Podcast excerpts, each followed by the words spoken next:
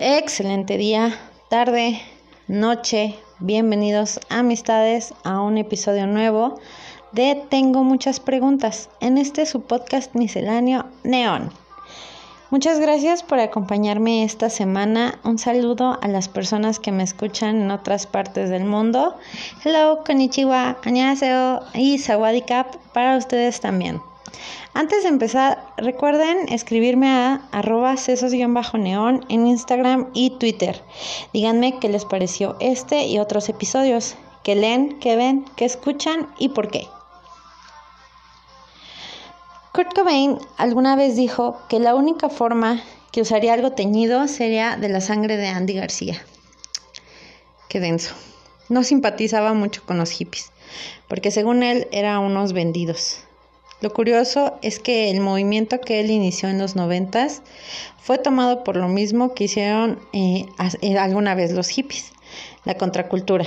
En este episodio del autoengaño platicaremos sobre por qué eh, se ve como algo despectivo ser llamado vendido y la búsqueda de lo auténtico, lo real. Este tema fue inspirado en un podcast del escritor David McRaney su podcast se llama No eres tan listo, nombre que lleva uno de sus libros por igual. En ese episodio, McRaney tiene una entrevista con otro escritor canadiense. Su nombre es Andrew Potter, que es el coautor de Engaño de Autenticidad, una obra que fue muy aclamada. En esa entrevista nos hablan sobre la búsqueda del ser humano, sobre ser cool, de cómo cada era tiene su contracultura, sean hippies, beatniks, punk, punks, punks. Todos nos dicen que lo popular, lo mainstream, es a donde está el consumismo, es donde opera el hombre, el poder. Y ellos hacen esta pregunta, ¿que no todo es consumismo por igual? Sea under, sea mainstream, todo es dinero y todo termina en algún lado. Voy a poner como, por, como ejemplo una banda. Pongan ustedes una banda local de la ciudad en donde ustedes viven. Eh, pueden ser hasta sus amigos. Y ustedes dicen, wow, esta banda está muy chida, tocan muy chido, tal vez tocan algo experimental, no sé. Entonces, este, hacen una tocada, y ahí estás tú fervientemente como su único fan, apoyándolos y por azares del destino y los ve una productora o empiezan a pegar mucho, eh, graban un disco, empiezas a verlos en publicidad en Instagram y en YouTube, hacen pequeñas giras locales, o sea, en ciudades pequeñas, en recintos pequeños, y de buenas a primeras ya son una, una banda muy conocida y todo el mundo los ama y vuelven a ir a la ciudad de donde salieron y los ves y es como de, ay no, ya no me gustan. son este, ya son muy mainstream y, y te bajas y vuelves a, buscar otra cosa que no todos les gusten y luego, y vuelve a ser lo mismo, vuelve a ser el mismo ciclo.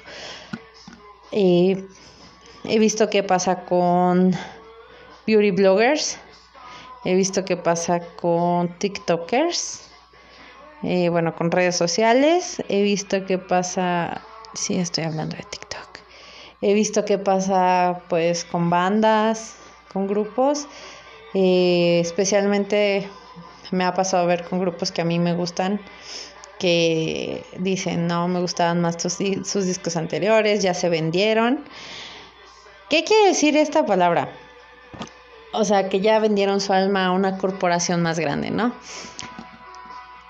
Pero no se supone que es para eso que alguien produce, o sea, si alguien intenta o si alguien vive de su arte, pues espera remuneración, o sea, no vas a vivir pues de aire, vamos.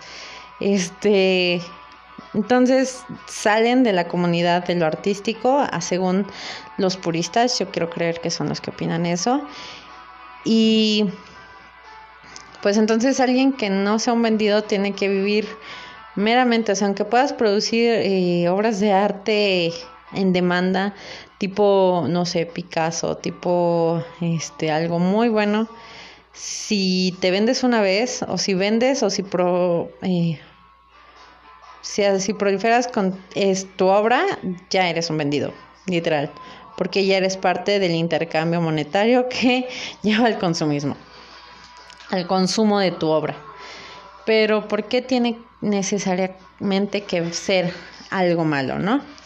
Eh, como resultado, se sigue alimentando el consumismo inmediato, marcas grandes lanzando productos artesanales, veganos, gluten free, presumir que tienes un gusto musical único y la verdad, gente, esos no son rasgos de personalidad, la verdad. Los valores son los que deberían prevalecer por generaciones y si no son los valores de la sociedad, pues nosotros decidir qué valores implementamos mientras podamos ejercer un cambio positivo en el entorno. A todo eso de contexto extranjero, porque estoy hablando de Europa y Estados Unidos y Canadá, me pregunté si había contracultura en México. Y buscando me encontré con José Agustín y su relato, La contracultura en México, la historia y el significado de los rebeldes sin causa, los hipitecas, los punks y las bandas. Este señor eh, es tomado como el padre de la contracultura en México. En 1960 se inició el movimiento Literatura de la Onda, que era similar a los beatniks americanos, pero en México. Salieron textos sobre la guerra de Vietnam, drogas, sexo y rock and roll. Eh, pues igual, sociedad afligida, sociedad que no comulga con los deseos y valores de, del gobierno, de la iglesia, de la milicia, y pues empieza a revelar, pues en base a, al liberalismo, ¿no? La literatura de la onda fue una, un movimiento que expresaba eh, en textos principalmente y luego ya fue multicultural, multidisciplinario, perdón, multidisciplinario, eh, en, un en un lenguaje que no era o sea que era un poco más desenfadado, un poco más este entendible para pues otro tipo de masas.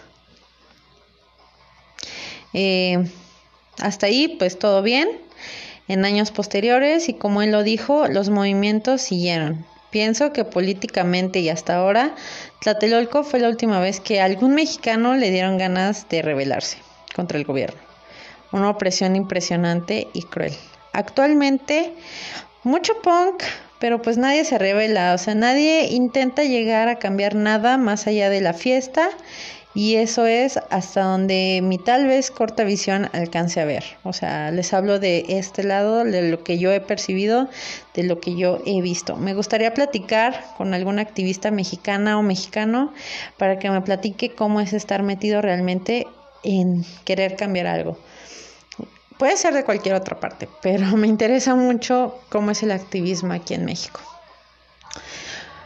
Porque pues lo que he notado es que nos convertimos en lo que juramos destruir. No hay una evolución del pensamiento que una vez que se acaba el sexo, las drogas y el rock and roll, pues no hay nada. Todo es todo queda muy superficial, amigos. Entonces, eh, volviendo al libro de, este Andrew Potter, nos dice, bueno, el ser humano está eh, en búsqueda de lo real, de lo, de lo que sea auténtico. Pero, ¿qué es lo real y qué es lo auténtico? O sea, si lo pensamos, si lo cuestionamos, pues todo es lo que es. O sea, en cuanto a una eh, filosofía burda, todo es auténtico. O todo lo es o nada lo es, porque, pues, o sea, sí, no tenemos que pensar en, en, ese, en ese contexto, mixes, porque, o sea, lo que queremos aquí, lo que se busca el ser humano siempre es polarizarse. Pensar que, que eres mejor que otra persona porque pues te gusta cierto tipo de música. Eh, que eres mejor que otra persona, que tu vecino, por ejemplo, porque tienes un carro más chido, o una casa más grande, o una esposa más guapa, tomando a la esposa objetivamente. Porque sí pasa, mixes. Sí pasa. Entonces, ¿qué hace el ser humano? Tratar de polarizarse y eso es lo que hace toda la contracultura, tratar de no ser como lo que se está viviendo, como las buenas costumbres, como lo políticamente correcto, como lo eh, establecido por la iglesia, eh, que también es como, podemos cuestionar muchas cosas de esa índole, amixes, porque, o sea, el chiste eh, es ir contra los, es ir con, perdón, con los valores que predicas, porque si dices que tienes unos valores y no lo haces acorde a, pues quedas como un hipócrita, mixes. Entonces, el chiste es que eh, esa búsqueda de la autenticidad, esa búsqueda de, identidad y de polarización, porque pues es lo que se busca, eh, sea pues lo más real posible. Entonces, eh, hay muchas películas, hay muchas cosas de la, de la cultura popular que nos dicen, este, vivimos este, bajo un engaño consumista de es un vórtice, amigos, es un vórtice, un vórtice vertiginoso, la verdad. O sea, de buenas a primeras ya quieres eh, tener todo tecnológicamente, tienes, quieres tener todo en indumentaria, en, o sea, en todo, amigos. Y a veces es tan rápido la vida, va tan rápido la vida que es como de ya paren este, este tren porque ya me quiero bajar, ya me mareé. ¿Qué más nos dice Andrew Potter? Y este David McCraney en su, en su entrevista. Nos dicen que eh, en busca de la autenticidad, lo que te da un cierto estatus es ser cool. Porque al ser humano le, le, encanta eh, eso de, la búsqueda de, ser cool, de, de, posicionarse como el mejor? Porque es algo muy primitivo, amixes. Eso es algo muy, muy primitivo, el querer ser mejor porque pues así se distinguen a los machos alfas de las manadas y pues sí, o sea, si el consumismo alimenta eso, pues bienvenido, ¿no? O sea, es como una mezcolanza extraña entre eh, primitividad, primitividad con dinero, entonces sí está muy muy crazy todo eso. El chiste es caer en cuenta y cuestionar cada movimiento que hacemos o cada eh, etapa del autoengaño que, que experimentamos en nuestra vida, ¿no? Entonces, mis preguntas aquí son, ¿qué piensan de la contracultura? ¿Hay contracultura en México? ¿El consumo local es consumo igual? ¿Qué es auténtico? ¿Qué es auténtico para ustedes, amigos? Vivimos una realidad inventada donde nos dicen que entre más tengamos, más somos. Y de verdad puede haber una evolución de pensamiento. Si tienen respuesta u opinión a estas preguntas, escríbanme a arroba sesos-neón en Instagram y Twitter. Este es un tema que me interesa mucho, mixes. Ya me estoy metiendo en, las cosas sociales, eh, porque se me hacen temas muy interesantes, todo eso de, de, ver cómo nos relacionamos y cómo interactuamos y cómo se construye una sociedad. Es, es muy interesante todo eso. Eso es todo por esta semana, Mixes. Muchas gracias por estar aquí. Acompáñenme la próxima en donde les haré un ensayo en por qué el Batman de George Clooney es el mejor Batman. Bye.